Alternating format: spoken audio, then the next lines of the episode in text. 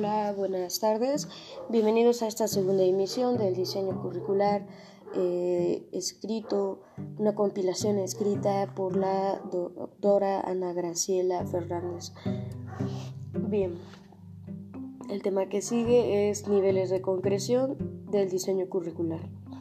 Esperando que les sea de ayuda en sus estudios como puede ser para alguna maestría en formación docente, apenas es una herramienta de estudio que me sirve a mí y que ojalá pueda servir a las demás personas.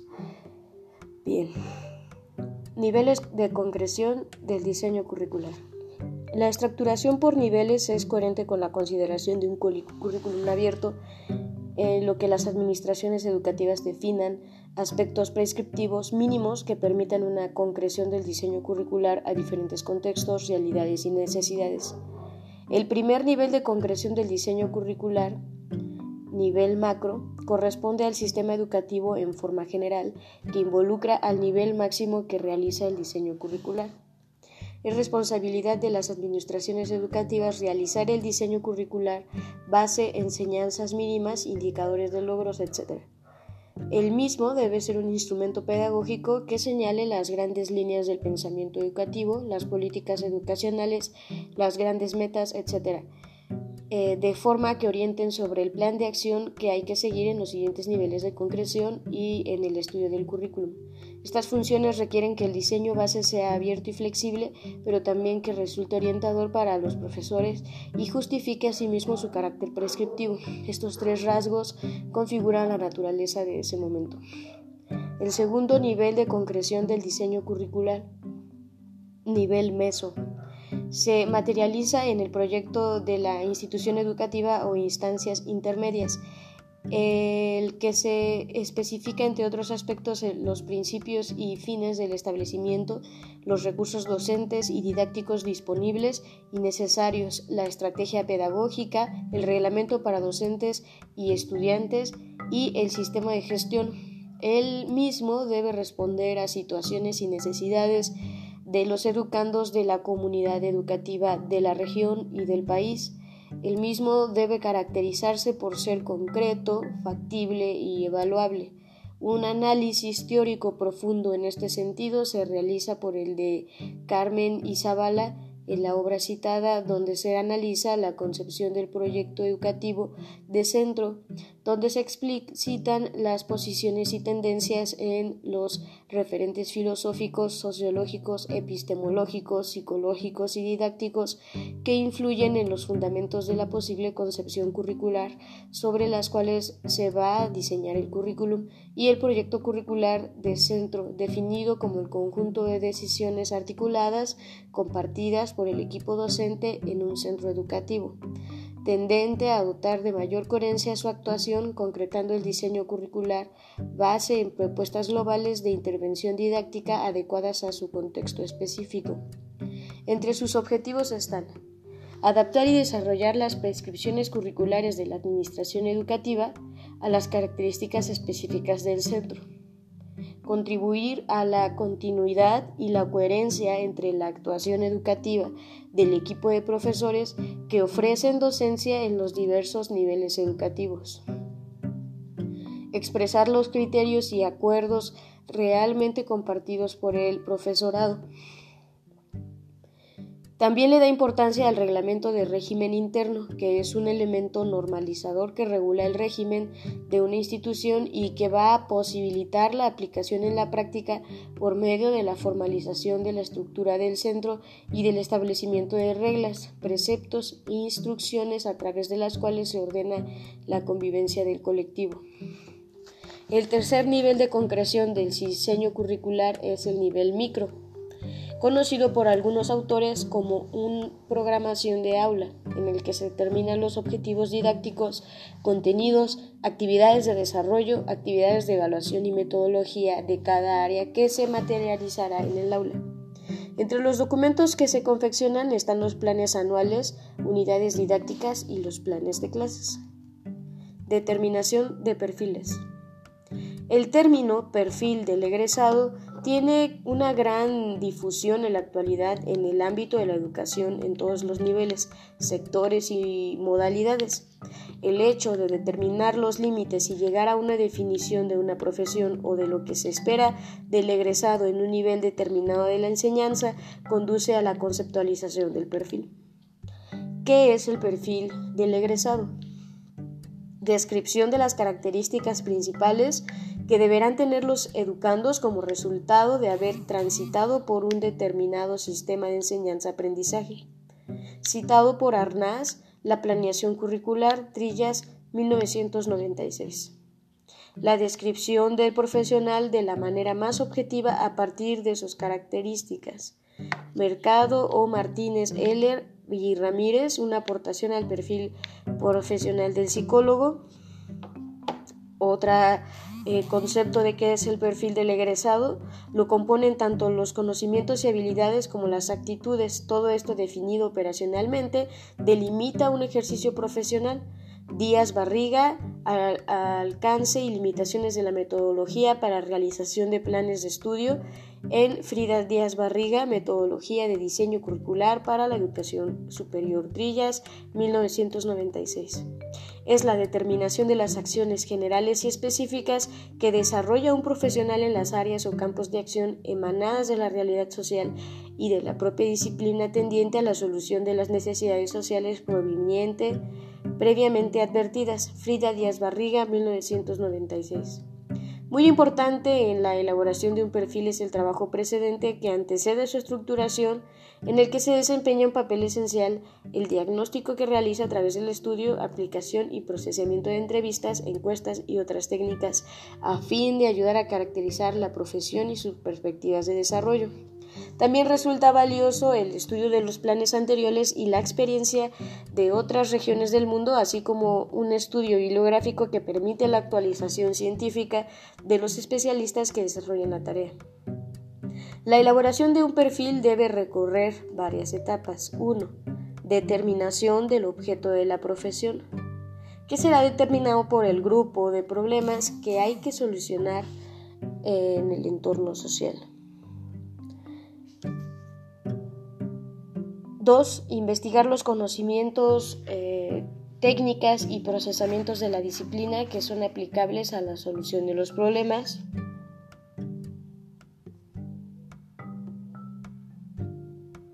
3. Investigar posibles áreas de acción del egresado. 4. Análisis de las tareas potenciales que debe desempeñar el egresado.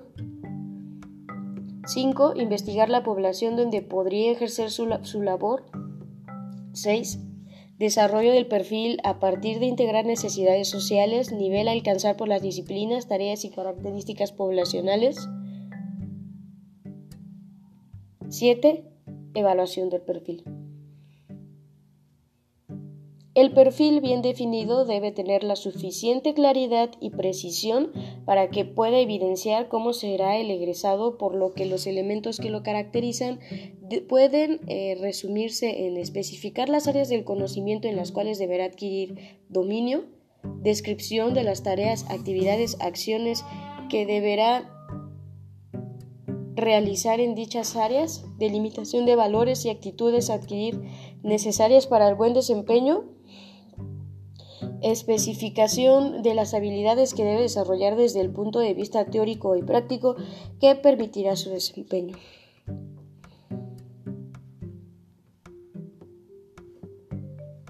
A estas características debemos agregar que todo perfil puede o debe garantizar la educación permanente y la formación recurrente y principios básicos de la que la complementan como polivalencia, que es la capacidad de conducción, adaptación y flexibilidad, eficiencia, diseño, presupuesto, costo y control, estrategia, capacidad para eh, participar, generar situaciones organizativas dentro de un proceso de permanente cambio y transformación, actualización, autonomía para el manejo de las tecnologías modernas, Estabilidad, preparación para transitar por diferentes situaciones producto de los cambios y transformaciones sin apartarse de los objetivos. Todas las características y principios señalados contribuyen a elevar los niveles de desempeño y por consiguiente la proyección hacia un futuro en el perfil del egresado. Una vez que el perfil se ha estructurado, necesita ser ejecutado y validado. Este se crea para darle solución a una serie de necesidades que la práctica plantea, por lo que por lo cual parte de un objeto que se relaciona con uno o más problemas que son los que crean necesidades señaladas. Pero estas cambian en el transcurso del tiempo, las disciplinas se transforman, el mercado ocupacional se modifica y las actividades profesionales varían. Si el perfil mantiene o no una vigilancia, lo determina el análisis de la existencia de los elementos que definieron su creación. La elaboración de un perfil no termina entonces cuando éste ha quedado estructurado, pues debe ir adaptándose según se modifican los elementos que lo definen y alimentan. Diseño y estructuración del plan de estudio. Para lograr los objetivos del perfil del egresado debe pasarse a una nueva etapa de organización y estructuración curricular que incluye el plan de estudio, plan curricular que abarca la determinación de contenidos curriculares, estructuración y organización de los mismos, programas de estudio que conforman cada uno de los cursos. El plan de estudio puede definirse como el total de experiencias de enseñanza-aprendizaje que deben ser cursados durante una carrera involucran la especificación del conjunto de contenidos seleccionados para lograr ciertos, objetivos, así como una estructura y organizar la manera en que deben ser abordados dichos contenidos su importancia relativa y el tiempo previsto para su aprendizaje. Arnaz, 1981, en Frida, Díaz Barrera. Es el esquema estructurado de las áreas obligatorias y fundamentales y de las áreas optativas en sus respectivas asignaturas que forman parte del currículo de los establecimientos educativos. Ley Federal 115, eh, Colombia, 1984. Su proyección requiere de un cuidadoso trabajo de la comisión de especialistas que se les designa esta labor por la importancia de este documento para la organización de los aspectos vitales del proceso pedagógico. El equipo encargado de esta tarea debe velar por que sea funcional, o sea, responder a las exigencias del modelo del egresado, a la vez que resulte aplicable en el tiempo y las características del alumno. Debe ser flexible porque el plan base con su estructura de contenido por años debe ajustarse a las particularidades individuales de los estudiantes y a las transformaciones que impone el desarrollo científico-técnico. Se requiere que sea coherente, lo que implica una concepción de sistema de todas las actividades y un aprovechamiento máximo de todas las potencialidades educativas del proceso pedagógico. A la vez se requiere eficiencia en la utilización de los recursos humanos y materiales. El plan debe ser portador de una alta calidad en la gestión educacional y a la vez debe lograr un mínimo de gastos aprovechando al máximo la planta de profesores, la base material de estudio y las condiciones concretas de la institución en general. En general, puede llegarse a la conclusión que el plan de estudio brinda información sobre lo que ha de aprender el educando durante todo el proceso concreto de enseñanza-aprendizaje, el orden propuesto a seguir dentro del proceso, todos los elementos a tener en cuenta en su elaboración mantienen relación con el perfil y entre los más importantes pueden señalarse las necesidades sociales, las prácticas profesionales, las disciplinas implicadas, los alumnos. Resulta vital, de vital importancia organizar de manera lógica los pasos para la estructuración de un plan de estudios, o sea, que debe existir coherencia y un análisis cauteloso en las decisiones que se van tomando. La naturaleza de los planes de estudio depende de, los objetivos y de las consideraciones de orden pedagógico, lógico, psicológico, epistemológico y administrativo principalmente. De ello se derivan las diferencias en su estructuración, que pueden ser lineal o por asignaturas. Se refiere a tomar cada una de los cuerpos organizados de conocimientos, habilidades y actividades, dividirlos y articularlos siguiendo una mayor lógica en cuanto al contenido de las experiencias de aprendizaje, pasando de un tema a otro o de un curso a otro, según la jerarquización definida, partiendo de un análisis, valoración y ordenación previa a la enseñanza. Para las instituciones educativas que tienen que elaborar planes de estudio, la estructuración por asignaturas es más fácil para el control administrativo. En ello influye la tradición y en general la falta de experiencia para asimilar otras modalidades.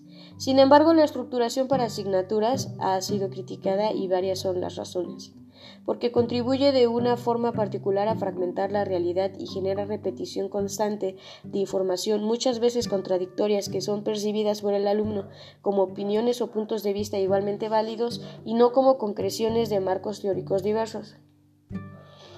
Privilegia la exposición y tiende a convertir al alumno como espectador ante el objeto de estudio gasto innecesario de energía psíquica por parte de maestros y alumnos como consecuencia de la excesiva atomización de contenidos.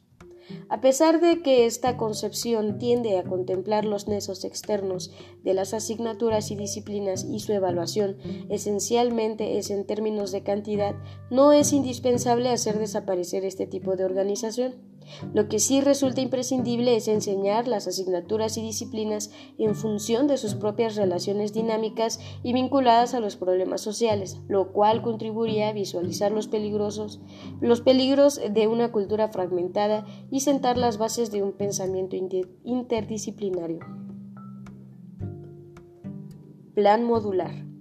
Es una concepción del plan de estudios que integra las diferentes disciplinas a partir de centrarse en la relación a la solución de los problemas, objeto de transformación.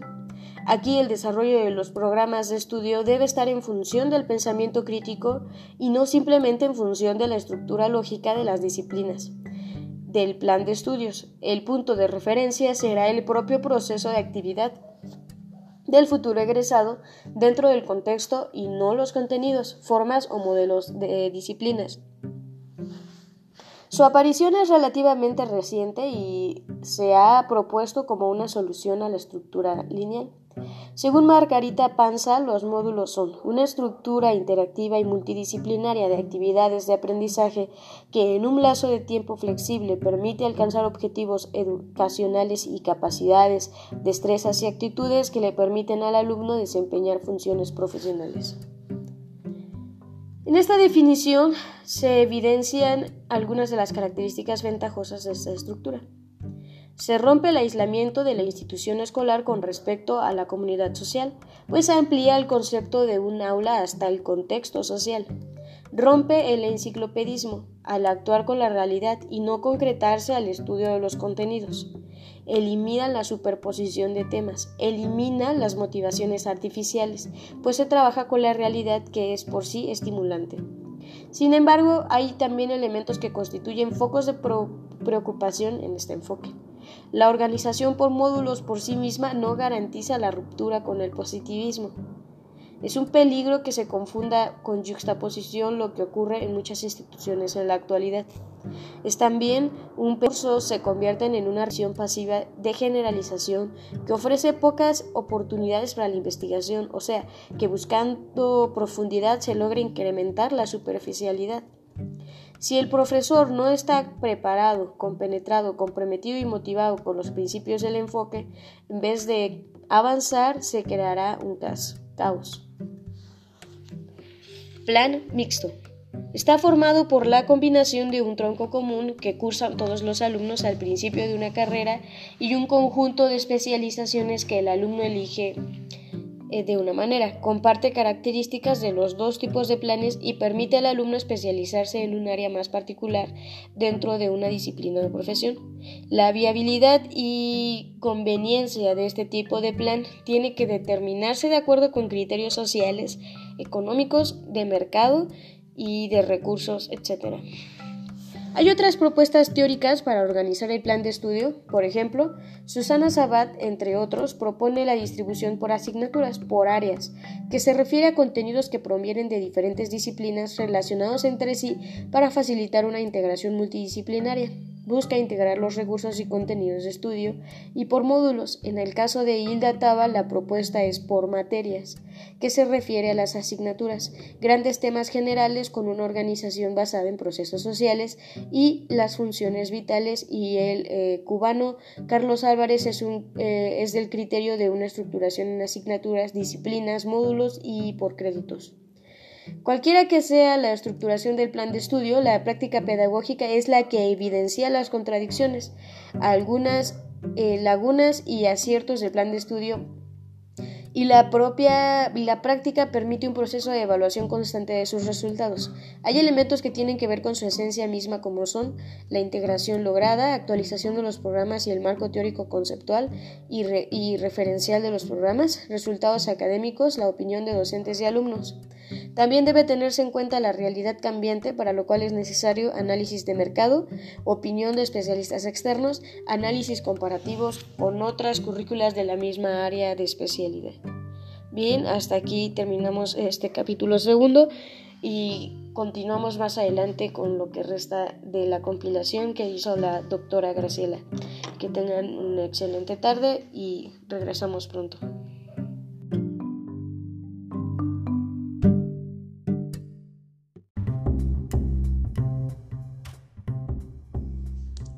Hola, hola, muy, muy buenas tardes a todas, a todos. Una vez más aquí con otro capítulo de este libro que se llama Diseño de Evaluación y Evaluación Curricular de la doctora Ana Graciela Fernández Lomelín. Y yo creo que este ya sería la, la última parte de este libro que me tardé muchísimo en subir porque tuve algunas situaciones. En fin, el título es Profesores, estudiantes, directivos, grupos. Cuando se piensa en la práctica curricular, el pensamiento se dirige al nivel que nos es más cercano, el nivel micro, es decir, el que se realiza en la institución, en las disciplinas, en las asignaturas y en las clases.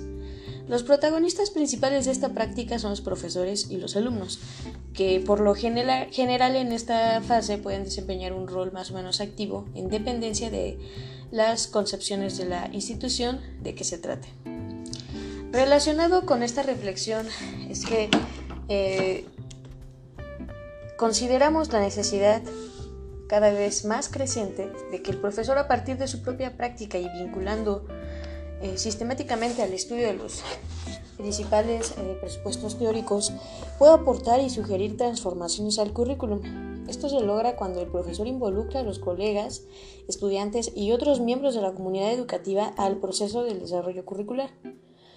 Por eso es razonable el criterio de Stenhouse cuando afirma lo deseable en innovación educativa no consiste en que perfeccionemos tácticas para hacer progresar nuestra causa, sino en que mejoremos nuestra capacidad de someter a crítica nuestra práctica a la luz de nuestras creencias y a la luz de nuestra práctica. La labor del profesor en la dimensión del desarrollo curricular se caracteriza por enfrentar constantemente las tareas de diseño y adecuación y rediseño, y esto último como resultado de la reelaboración del diseño que se valora en el modelo inicial en su puesta en práctica a partir de su investigación curricular. El rediseño tiene una estrecha relación con el diseño cuando, por cuanto sería eh, repetir el programa de diseño curricular de forma total o de algunas de sus partes con la finalidad de perfeccionarlo. La adecuación es un proceso que se realiza a nivel meso y se concreta en la elaboración de diseños curriculares que respondan a las características concretas de la comunidad educativa. No se trata de elaborar un nuevo currículum, sino de enriquecer el existente con el aporte que ofrece la realidad inmediata, de tal forma que cumpla con las exigencias nacionales en términos de comprensión e incorporación al currículum de las realidades culturales locales. En el texto Introducción al currículum de Bolaño Molina, los autores realizan una propuesta metodológica para llevar a cabo con efectividad el currículum a nivel meso e institucional. Para ello describen los siguientes pasos. 1. Análisis de la institución educativa, para lo cual se tendrá en cuenta su ubicación en el contexto sociocultural. 2. Análisis del contexto sociocultural. Para ello es necesario un diagnóstico socioeconómico y cultural de la comunidad. 3. Determinación de las necesidades, intereses y expectativas de los estudiantes. Esta etapa implica una cuidadosa preparación de las técnicas y procedimientos que los caracterizarán. Análisis de los documentos curriculares, estudio de los fines objetivos de la educación, perfil del alumno y programas de estudio para eh, adecuarlos. 5. Tratamiento metodológico para incorporar en el planteamiento didáctico la información obtenida mediante el diagnóstico. La información obtenida mediante las fases anteriores se integra en el contenido de los diferentes planes curriculares. Esta propuesta de paso contiene elementos que pueden resultar muy positivos en el desarrollo curricular. A la vez resulta de vital importancia el desarrollo de actividades concretas que garanticen la creación de condiciones y ejecución del mismo, entre las que podemos citar preparación del personal de apoyo que requiere de una preparación previa antes de la puesta en práctica. 2. Diseño de todas las actividades de aprendizaje que dan respuesta al contenido del programa teniendo en cuenta los objetivos del sistema eh, de habilidades y los valores. 3. Coordinación previa con las organizaciones e instituciones de la comunidad eh, que tienen que ver con el plan. 4. Presentación del diseño curricular diseñado o reelaborado a la comunidad educativa para escuchar los criterios y reflexiones que permitan su adecuación. 5. Reflexión de lo que se espera como resultado de una implementación del plan de estudio, así como las principales direcciones del plan metodológico. 6. Establecimiento de objetivos y tareas principales en colaboración con la comunidad educativa. 7. Desarrollo de los contenidos curriculares con sus actividades de aprendizaje, tanto los programados como aquellos que surjan por las necesidades estudiantiles. 8. Vinculación de la actividad investigativa con la actividad de servicio práctica desde el propio desarrollo académico. Estos elementos están también muy relacionados con la función profesional del docente. Entre las funciones más pertinentes en el desempeño profesional del docente sobresalen las siguientes. La prevención, que sería el diseño, la aplicación, que sería el desarrollo del currículum, 3. La investigación sobre la concepción y la práctica curricular. La prevención. Una prevención fundamentada y bien estructurada en la acción es esencial para la enseñanza y constituye una tarea de la práctica cotidiana del maestro. Predecir la acción da posibilidades al desarrollo profesional en la medida que sea más abierto el proceso de decisión y diseño curricular. En esta función hay una anticipación a la acción buscando coherencia entre la teoría y la práctica, el pensamiento y la acción. La aplicación, desarrollo o puesta en práctica del currículum, el diseño, solamente tiene sentido cuando se aplica a su vez en la eh, que sería la aplicación que le da sentido completa y justificación a la función del diseño. La aplicación demuestra que cada docente mejora su reflexión, por lo que la aplicación adecuada y reflexiva es tan necesaria como el propio diseño. Al respecto del eh, el propio autor expone las siguientes consideraciones. Concepción de la enseñanza, indagación, que sería reflexión en la acción, adopción de decisiones pertinentes para innovar el diseño, colaboración permanente respetando la autonomía de cada docente en su aula, crear cultura, clima de acción y responsabilidad compartida que contribuya a la unidad, valorar positivamente los esfuerzos y adaptaciones realizadas, integrar la investigación evaluativa y la crítica sobre el modelo de evaluación diseñado o aplicado. Investigación sobre la concepción y la práctica curricular. La práctica es validación de la teoría y generalización de nuevos conocimientos. La investigación, acción, indagación, colaboración, aprendizaje colaborativo tienen en común el compromiso de transformar la realidad, integrar teoría y práctica, previsión del profesor, colectivo del centro, estudiantes y comunidad en esa transformación. El diseño y la aplicación se contemplan se completan y se consolidan mediante la investigación rigurosa. Así estas funciones se complementan entre sí y son la base de la innovación educativa. La innovación requiere de una actividad de integración permanente que es imprescindible para el desarrollo de la profesionalización. En estrecha relación con el vínculo que existe entre los elementos valorados anteriormente está el desarrollo profesional que no es más que el proceso de formación continua a lo largo de la vida profesional que produce cambios y transformaciones positivas en las conductas docentes, en las formas de pensar, valorar y actuar sobre la enseñanza. En este proceso pueden destacarse como principales aspectos el desarrollo pedagógico, que aquí se destaca la necesidad de que todo programa de desarrollo profesoral debe dirigirse a enfrentar al docente a su propia práctica. Desarrollo psicológico, que es la madurez personal, dominio de habilidades y estrategias hacia la solución de problemas y sobre todo crear redes de comunicación y apoyo para comprender los fenómenos educativos. Desempeña un papel importante la experiencia previa de aprendizaje, o sea, la experiencia previa sobre otros programas. La retroalimentación es necesaria para la fijación de todo aprendizaje. Todo proceso de aprendizaje exige una puesta en práctica. Introducir una novedad en la práctica diaria supone de una parte saber trasladar una teoría o metodología a formas de hacer en la actividad del aula y por otra parte superar la situación de incertidumbre que se genera al elaborar algo desconocido sin saber si obtendrá éxito. En Cuba, como una alternativa, se implementa el desarrollo profesional cooperativo como método y estilo de trabajo para promover la transformación del sistema educacional, el cual cumple las siguientes funciones. 1. Promueve el trabajo de los niveles con otros para llevar a cabo la acción transformadora de las diferentes esferas. 2. Sirve para organizar la capacitación y adiestramiento del personal de los diferentes niveles en la búsqueda y valoración de los principales problemas, las insuficiencias metodológicas y la elaboración e implementación de recomendaciones que den solución a ellas, en correspondencia con las condiciones concretas locales para promover el cambio educativo. Y tres, actúa como método universal por el grado de generalidad que tiene en su aplicación a cualquier esfera de la actividad educacional.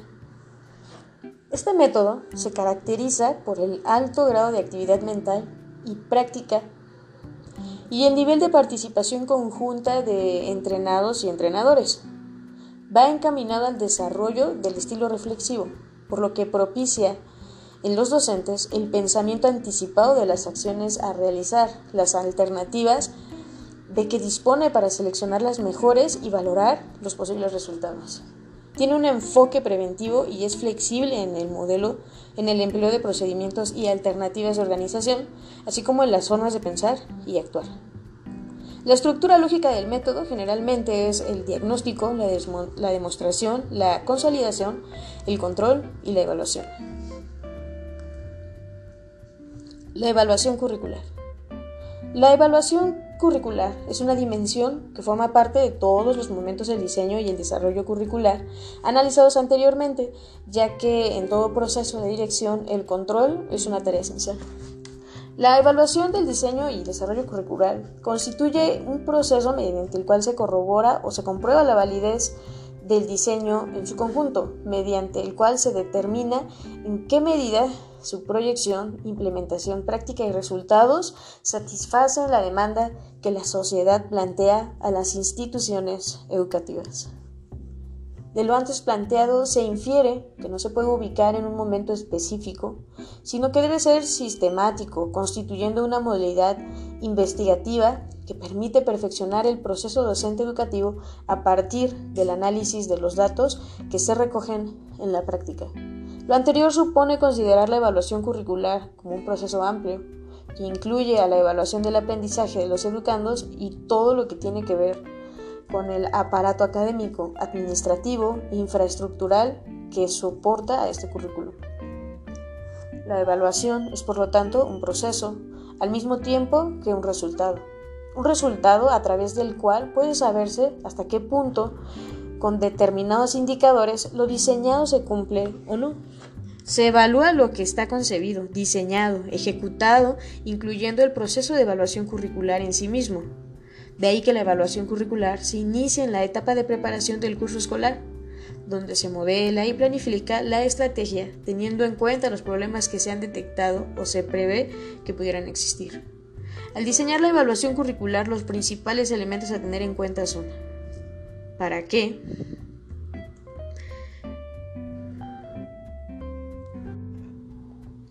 son los objetivos más generales de, la evaluación y derivar de ellos paulatinamente los objetivos parciales.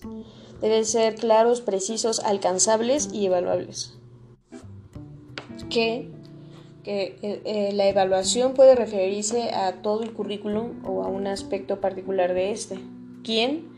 En dependencia de lo que se vaya a evaluar y del nivel organizativo en que se realizará, se determina los participantes que se incluirían en la evaluación y que la ejecutará en relación con el nivel organizativo del que se trate. Para el desarrollo de la evaluación curricular, tendrán en cuenta, entre otros elementos, los criterios, sugerencias, etc. de los alumnos, como Métodos a utilizar en dependencia de lo que se evalúa. ¿Con qué? Se valoran los medios, recursos, presupuesto, etc. ¿Cuándo? Mm, se tiene en cuenta la consecución u organización del proceso de evaluación. En dependencia de lo que se evalúa, la evaluación curricular debe realizarse en distintos momentos y con funciones distintas, aplicando los criterios generables sobre evaluación. La evaluación curricular inicia, inicial o diagnóstico corresponde a la etapa proactiva del proceso y tiene como principal propósito determinar si las condiciones para ejecutar el currículum están dadas, si no, deben ser creadas. La evaluación curricular formativa o continuada corresponde a la etapa activa del proceso de enseñanza-aprendizaje. Esta fase de la evaluación tiene una importante función reguladora, ya que estudia aspectos curriculares que no están funcionando bien y propone alternativas de solución para su mejoramiento. La evaluación curricular sumativa se realiza en la etapa post-activa del proceso de enseñanza-aprendizaje y permite la toma de decisiones respecto al currículum, cancelarlo, mejorarlo o rediseñarlo. De ahí que la evaluación sumativa se convierta en evaluación inicial o en parte de esta cuando sirve para plantearse la adecuación curricular. Es importante tener en cuenta la necesidad de evaluar la propia estrategia de la evaluación, por lo que se ha de diseñar y probar los instrumentos y técnicas que se usarán, procurando que sean objetivos, válidos y confiables. Por eso, las instituciones deben desarrollar también una meta evaluación con la que puedan participar todos los implicados. Y hasta aquí termina este texto titulado El diseño curricular, la práctica curricular y la evaluación curricular. Adaptaciones de propuestas de varios autores, doctora Ana Gracela Fernández Lomelín. Tengan un excelente día y hasta pronto.